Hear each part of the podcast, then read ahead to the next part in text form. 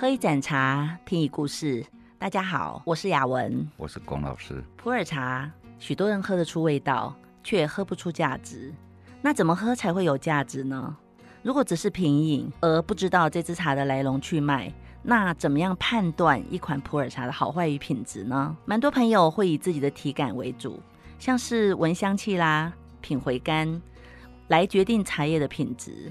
虽然这些都是好茶的表现，但是大家知道吗？雅文品茶也有一定的时间了，这个过程中认识了蛮多的品茶高手，特别是普洱茶高手们，都有一套很厉害的判断标准。他们更注重从一款普洱茶的香气、滋味、苦涩度、口感这四个维度来判断品质。那各位茶友，你们想知道吗？那么，请你一定要完整收听节目哟。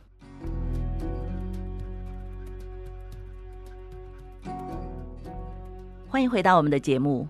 那我们今天继续来请教龚老师。龚老师，请问你，你平时在品饮普洱茶，普洱茶有什么标准要求吗？雅文啊，你知道我在教茶的系统叫做 KISS 系统吗？诶，KISS。对呀、啊，就是 KISS 啊，K I S S。听起来有点怪怪的。呃，英文是这样子：Keep it simple and stupid。Keep it simple and stupid。哎，然后简写就是 K I S S。哦，那请龚老师帮我们详细讲解一下，可以吗？就是我们在品茶的时候，如何让它变得很单纯，嗯、就是 simple 嘛，哈。嘿，那单纯就可以，为什么还要 stupid？哦，stupid 傻傻就笨蛋，对不对？嗯。哎，但是呢，我们现代人很多东西都有防呆装置。嗯，普洱茶也有防呆装置。啊，这是这样这样的概念哦，哎，就是说我们如何哈、哦、让自己变成有防呆装置的品饮。哇，这样子听起来好像把复杂事情变得比较简单。是的，哎，哦、我们哈、哦、尽量化繁为简。嗯，化繁为简，哎，就是复杂的事情，然后变得简单。哎，对，好，嗯，那我现在要开始了哈、这个很简单的，你喝一个茶的时候有七个要项。嗯。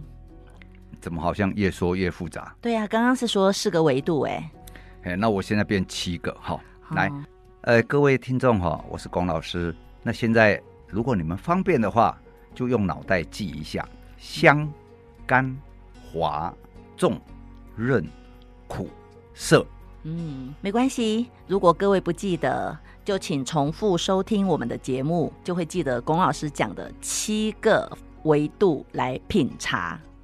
所谓香呢，就是茶都有茶香，嗯，那特别是普洱茶，由于它是乔木型的，嗯，所以它的植物的茶香会特别的明显，跟我们台湾的灌木型有一些不一样，因为它是大树的关系。对，乔木就是大树哈，嗯，然后最老的有到三千八百年，哇，嗯，然后年轻一点哈，比如说五十几年，在台湾已经哈老掉，快要被换新虫。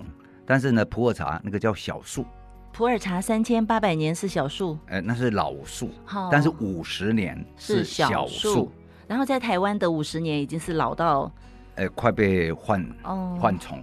哦，是因为一个是是因为品种的关系吗？哎、呃，一个乔木，我们是灌木哈，嗯、那乔木呢，一般来讲在云南他们研究了是五百年到八百年是最好的一个情况，嗯。所以说，小树，也就是五十年到一百年左右的茶树呢，它喝起来，坦白说不会那么带劲。嗯，那不管是小树或者是大树，它都有一个香气，那个香气一闻，跟我们台湾的乌龙茶哈、哦，比如说有什么呃桂香啊、兰香啊，什么香、呃、都不一样，它的花香很少，啊、呃，几乎没有了。那但是呢，你会闻得到一个植物的香味，那个叫茶香。老师现在说的是五十年的，五十年以上的，呃，五十年到三千八百年都会有哦，都会有啊。嗯，就是茶香，也就是我称的香。嗯嗯，那干呢？哎，普洱茶哦，它那个后韵，所谓甘就是你喝完之后，然后在喉咙再回过来，或者是你喝完之后喝一口水，你会觉得那个水。特别甜哦，就是它呃，已经从喉咙进到胃里面，在还有留在我们口腔的那种味道。对，那个残余的味道、嗯、就是 after taste 哈、嗯，那那个甘味，你会觉得说比较长久一点。嗯哼，啊，这个是甘。然后滑是什么样呢？其实哈、哦，滑要跟涩一起看。哦。因为涩是一种收敛性哈，就是你刚开始入口的时候觉得涩。嗯。苦。但是呢，嗯嗯，嗯。但是那个色呢，会把我们的呃唾液带出来。嗯。那这个唾液带出来以后，就会把这个色慢慢的淡化掉。哦。那一淡化以后呢，你会发现那个唾液本身就会变成浓稠浓稠的感觉，然后这时候喝起来就会觉得滑。嗯。哎，smooth 哈。嗯，所以这个叫做叫做滑跟涩涩的关系，对。香甘滑重润苦涩。那么重呢？那重的话哈，如果我们用英文来解释，就是 rich，嗯，and heavy 啊，rich 就是很丰富嘛，嗯。然后喝起来以后，那个茶汤哦，嚼之若有物。嗯。你你慢慢，呃，喝到嘴巴里面，不要马上吞下去。然后在嘴巴里面慢慢的让它绕，嗯，那绕的时候你会觉得说，哎，这个好像哦，不是只有水，嗯，那里面到底有什么？哎，有什么？如人饮水，冷暖自知。同样的，如人饮茶，哎，谁人知道？哈哈，哎，我有喝到啊，我知道啊，你没喝到啊，那怎么办呢？那就是要自己喝喝看呐、啊。所以也欢迎听众朋友找时间来到太初有茶工作室，和龚老师面对面。一起品尝苦和涩的滋味。那么我们讲到涩哈，然后你刚刚问重嘛，那重就是我已经解释了，嗯，饱满丰富。哎，对，那滑跟涩刚刚也讲过了，香甘滑重，润是什么？润，嗯，不知道。哦，我们呢、哦，台湾话工润熬，哦，就是喝了以后你喉咙觉得很舒服，有东西又没东西，嗯，那这个就是润。那滋润的润啊，嗯，那苦的东西就比较有趣了哈。嗯，其实哈，普洱茶新的时候，你常常喝下去觉得苦，嗯，尤其是因为刚刚有讲它是乔木，所以那种苦哈，你会觉得特别的重，就是苦的很厉害。但是你们呢，感受一下，那个苦呢，它是会转化的，会变成甜的，会变成甘的。那么这个时候的苦呢，叫做假苦。嗯，那有假苦就会有真甘。嗯，那假如说呢，那个苦一喝进去，哇，好像是钉子把你钉在舌头上，让你苦了，苦不堪言呐。嗯，那那种苦叫真苦。如果真苦呢的甘味叫做假甘。嗯，那么普洱茶常常呢是假苦真甘。假苦真甘。对，如果你们喝到那种假苦真甘，尤其是年轻的普洱茶。嗯。年轻的普洱茶做出来哈，假如没有这种假苦真甘的话，它到老了就没力气了。那这个通常呢，就是所谓的呃，人家讲台地茶啦。哦，普洱茶基本上哦，我们要把它分成三个东西来看，一个就是台地茶。所谓台地茶，就是有的可能是灌木啊，有的是矮化的这一个乔木啊。嗯，然后这一类呢，我们把它称为台地茶哈。那有一个就是我一开始讲的叫小树。啊，五十年到一百年的这种小树茶，嗯，然后再来就是超过一百年以后，我们可以把它称为大树茶，嗯，超过一百年称之为大树，嗯，那更老一点的呢？那就老树啦，千年古树啊。好、嗯，啊，老师为什么要称为台地茶？它跟台湾的灌木有关联吗？我刚才讲台地茶，它就是因为是人工去栽种哈，嗯，那人工栽种以后，它还会刻意让它矮化。嗯，矮化就是你常常上面一直修剪，那修剪它是长不高，这样子是方便你采摘了。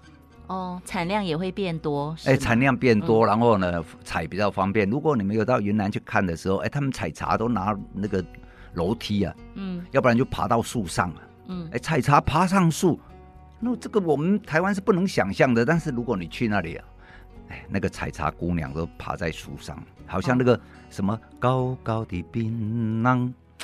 在树上，好，没有，没问题。嗯，龚老师喜欢唱歌哈，那大家也欢迎大家来太初有茶工作室听龚老师唱歌。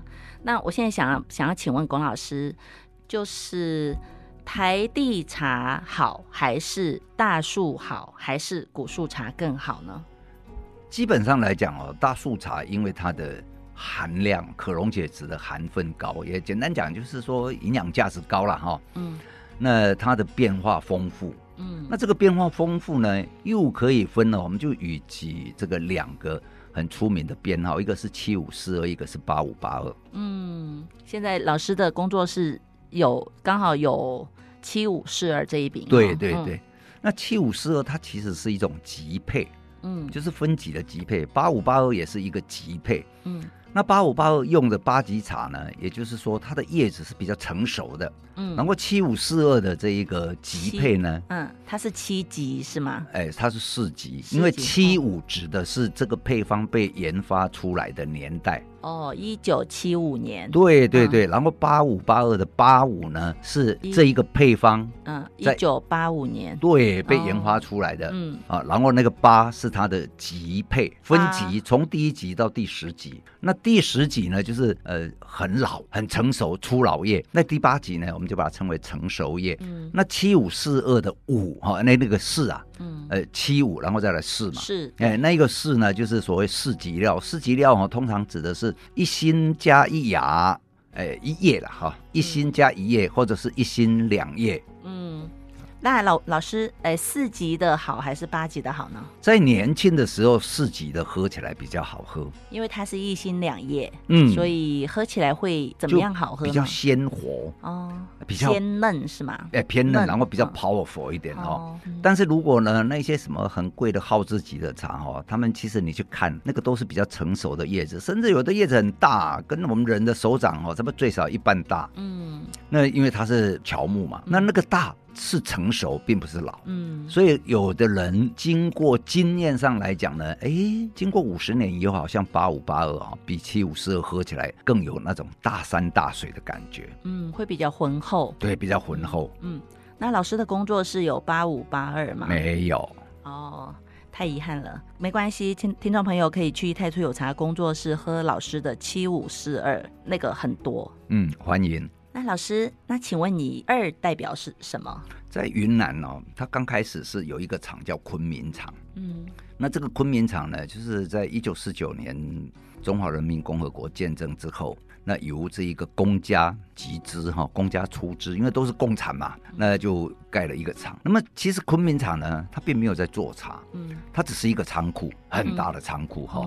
那那个时候他们就是到云南各六大茶区啊，什么去搜茶啊，去请人家做啊，然后做了以后呢，就进来用这个云南昆明厂，那把它包起来。那昆明厂称为一，嗯，后来在这一个呃。勐海那里哦，以前叫佛海了哈，那后来改名叫勐海，那就建立一个勐海厂，那个就是勐海厂，就称为二二哦。那第三个呢，就又跑到这一个下关哈，去呃设了一个茶厂，然后那一个就是三啊，三就是下关厂。嗯，哎，那现在大概能看到的就是一二三了。嗯，没有四。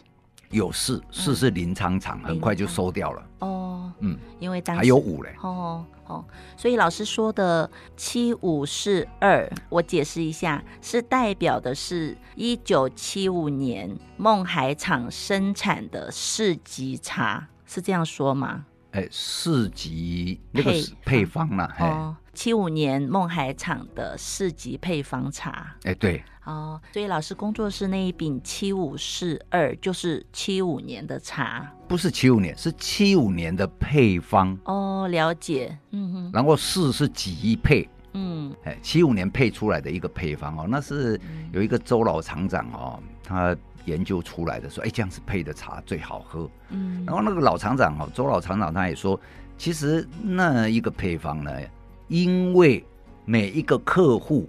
他所需要的口味不一样，嗯，比如说我们有产区，假如说哦，我们刚刚讲六大茶区嘛，哈，那假如说你这个我喜欢一三五配出来的，都是用四级料配出来，就是一心一叶或者是一心两叶配出来的，哦，我是喜欢一三五的茶区。那有的人说我喜欢二四六，但是还是一样用四级料下去配。那有的人我说我就喜欢一二六。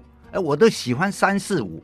所以呢，这一个每一个茶区，因为都会有一些我们称为山头气不太一样，嗯，所以我要把那个山头气搞清楚，坦白讲也不容易啦。嗯，蛮难的。那一部分呢，就是哎，在那个、嗯、呃，我们称为香干华重的香香，哎，那个哈、哦、要去，你要仔细。去品辨才能够品得出来。嗯，这个老师说的这个香是从鼻子闻到的关于嗅觉的香吗？对对，嗯、还有哦，跟各位讲一下，就是说喝普洱茶跟台湾茶有一点不一样的地方哦。喝普洱茶我们称为闭口喝。哦，闭口喝，就是你茶喝进去以后哈，嘴巴闭起来，不要嘴巴闭起来，让嘴那个茶叶停留在口腔里面，让茶水哈停留在口腔里面，慢慢绕。嗯，那你你用这样慢慢呼吸的时候，你就会觉得那个茶哈的气息就会一直往上飘，往上飘。不用吞下去吗？嗯，慢慢吞哦，不要急。嗯哼，嗯哦，所以这个称为闭口喝。那万一你吞下去，你还是一样嘴巴闭起来，慢慢呼吸。嗯。不要这么大声啊，吓死人！你就优雅一点啊，这个吐气，这个若幽兰这样子啊，那你就会发现那个茶哦，这样子，哎，入口穿鼻，一丝如缕，婉约而上，一而再，再而三，直冲顶门。你就哇，这个茶哦，那到你的脑袋里面这样好像爆开来。真是很舒服的一件事情哦。老师这样描述，听到我都想喝了。所以老师刚刚是说闭口喝，就是闭起来，让茶汤在嘴巴绕，然后让他的气息缓缓的从鼻腔吐呃呼出来的意思吗？对，然后再从鼻腔呼出来，里面它会往上冲，会香气会往上冲，嗯，哦、会会冲到你的那个呃天灵盖那个地方都会震动的感觉。嗯、哦，老师真是厉害。请问一下，老师刚刚那个一而再再而三，那个是老师自己。想到的吗？没有，这是我师傅教的。那个我师父哦，是台湾茶叶改良厂第一任的厂长吴振铎老师哈，他教我们怎么品茶，然后他有写下口诀哈。嗯、那这个口诀呢，呃，我一直就放在心里面放很久。哦。那现在刚刚就不小心就说溜嘴了。那老师可以再讲一次吗？好，记起来，我讲慢一点哈。入口穿鼻，一丝如缕，婉约而上。一而再，再而三，直冲顶门。哦，我真的有感觉到那股气顺着我的鼻腔这样子环绕往上，然后直到我的脑袋的天那个头顶，真的是非常的形象。那这样子呢，你就会慢慢的有一些体感。嗯，就是每一个人身体的体感不一样哈。像有的人说喝了身体会发热啊，有的人哦会觉得很松啊，有的人觉得这样，有的人觉得那样。告诉你，每一个体感。都不一样，每一个人自己的体感不一样，所以呢，你在品饮上，根据我刚刚讲的七个要件：香甘滑重润苦涩。好，那你这一个七个要件，慢慢的，你让它在口腔绕，然后你再根据那个香味，这样子看它能够百转千回，能够转到哪里。嗯，那这样子完了之后，你看你合不合你的口味？嗯哼，所以老师刚刚讲的是。润是什么？润就是很滋润啊，你那个喉咙哦都不会卡。嗯，哎，比如说你想咳嗽的，喝了一口茶以后你就咳不出来，因为被化掉了。那跟重有什么不一样吗？重是很丰富哦，香甘滑重润润苦涩。那品台湾茶也是从这七个部分去着手吗？是的。可是，但是着重的重点不一样。嗯，比如说普洱茶哈，如果不重。在重的部分呢，要很讲究，嗯，然后在涩的部分跟苦的部分哦，普洱茶一定比台湾茶，我现在是讲心对心哈，嗯，那它一定比台湾茶苦，一定比台湾茶涩，嗯，然后呢，它大树嘛，那大树的时候很野，新茶的时候很野，嗯，老师，我想问说，我喝过老的普洱茶，它已经不苦了，多老哦，嗯。你说的是一百年那个吗？哎，我喝过号称是一百年的龙马同庆，它就已经完全不苦了，喝起来非常的像那种熬了很久的仙草茶。老人家都没脾气呀。哦，但是好喝是好喝，但是没有老师说的这七个部分的其他的，这样子算是好茶吗？那个茶就是他就喝一个没有脾气嘛。嗯，那没有脾气呢，人喝了以后实在是很舒服。通体舒畅，没有喝过哦。我这样讲，你们都当我在讲神话就好。哦，那老师的工作室也有吗？这支茶？哎，有的。哦，那也欢迎听众朋友来喝吗？诶，可能要付点费用吧。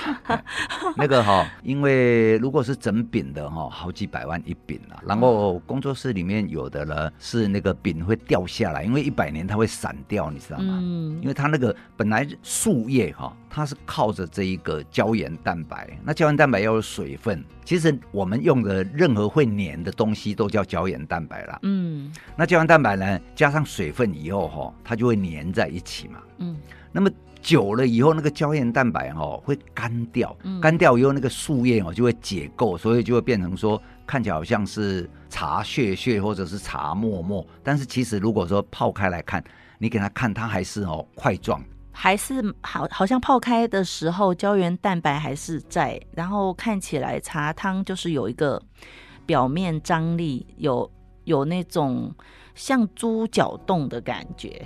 啊，对。那因为它这一个每一个块跟块之间的连接的胶原蛋白哈、哦、已经失去了，嗯、但是它储存在里面的并没有失去，嗯，嗯，或者表面的一些还在里面。哦，里面啊、哦，嗯、所以它通过泡茶汤的方式可以把里面的胶原蛋白释放出来。对，哦，那这样子我们女生去打的那个胶原蛋白就不用打了，就喝茶就好了，用喝的啦。啊、嗯，所以哈、哦，呃。如果把我刚刚讲的那一些都记起来，哎，我说 keep it simple and stupid 哈、哦，嗯，所以看起来好像很复杂，嗯，但是其实当你把它记起来之后呢，它就会变得很简单，然后再来呢，嗯、你记住这个原则之后哈、哦，你就叫做防呆装置，哦、以后你就不会搞不清楚了。哦，喝茶也有防呆装置，嗯，对的，嗯，嗯，那老师请再帮我们分享一下，就是为什么普洱茶它到年纪越大，它的苦涩变低。但我曾经听过老师说，普洱茶一定要有苦，好像才比较好。新的时候，新的时候一定要有苦。可是我我听到我身边的很多朋友说，很讨厌喝普洱茶，因为他觉得普洱茶诶蛮苦的。然后有的会说很涩。嗯，这一个哈，由于那个老普洱越来越少了。哦，我们老普洱的话，哈，可能比如说五十年以上，我们称为老普洱，或者三十年以上称为老普洱，其实二十年以上也可以称为老普洱。哦。因为呃三十年、四十年的越来越少，所以二十年的也变成老的了。啊，对。那么这些老普洱也越来越少的时候，那大家就喝新的普洱嘛。嗯。那新的普洱，其实我刚刚讲那个大树哦，很野，但是为了让你在新茶里面就可以喝，所以现在其实在整个云南地区在做茶哈，他们在呃制成过程里面是有一些改变，就是如何让。新的普洱茶也可以喝，就变成他们大概是从呃二零零六年开始哈，一直努力的方向。嗯、所以很多新茶呢，现在可以喝啊。但是现在新茶可以喝的呢，如果放到老，不过那个也是五十年以后的事了哈，也不晓得会变得更好，嗯、或者是并不理想，因为嗯，Who knows，五十年以后的事了。那老师建议我们收藏，如果我们要收藏的话，或听众朋友要收藏，老师建议收藏几年的会比较好呢？如果我根据在中国那边的茶友哈。他们基本上是把十五年的茶，也就是说，我个人的观察了，我观察普洱茶大概从民国七十二年开始看，嗯，呃，一九八三年一直看看到现在哈，那我也自己有放起来，然后每隔一段时间就泡起来喝喝看，泡起来喝喝看。嗯，那么再这样子，我简单跟各位讲一下哈，一个新的茶饼哈，那么它大概三到五年有第一转。哦，转转哎，转化后续转化哈，对对对。哎、嗯，那老师为什么普洱茶它会后续转化呢？哎，这个就跟台湾的茶不一样，台湾的茶有一个杀青的过程。嗯，那那个杀青呢，如果没有杀的，把它就是呃杀死，呃不不是杀死了，还不能讲杀死。哦，那叫什么？呃，杀的很。英文叫做 stop fermentation 哈，就是终止它继续发酵。哦，嗯。那事实上呢，就是。其实茶叶是自带酵素的一个植物，嗯，那么台湾的茶是杀青要杀到透，不是杀死要透，哦、那这样子的时候，它不会继续发酵。嗯，那这样子可以保持稳定的水平，就是口感啊，什么都可以稳定。那如果没有沙透会怎么样？那么普洱茶就是没有沙透。哦，不要沙透，不要沙透。嗯、所以普洱茶呢，它也会有杀青。那那一个杀青的目的是什么？就是为了让茶叶变得软软的，软软的你才能够去塑形啊。嗯，啊，那塑形才能够到最后我们看到的一饼啊，因为它把它弄得这样子，呃，揉一揉以后哈，那个让它树叶的汁跑出来。嗯，那跑出来以后，然后再晒太阳，把它晒干。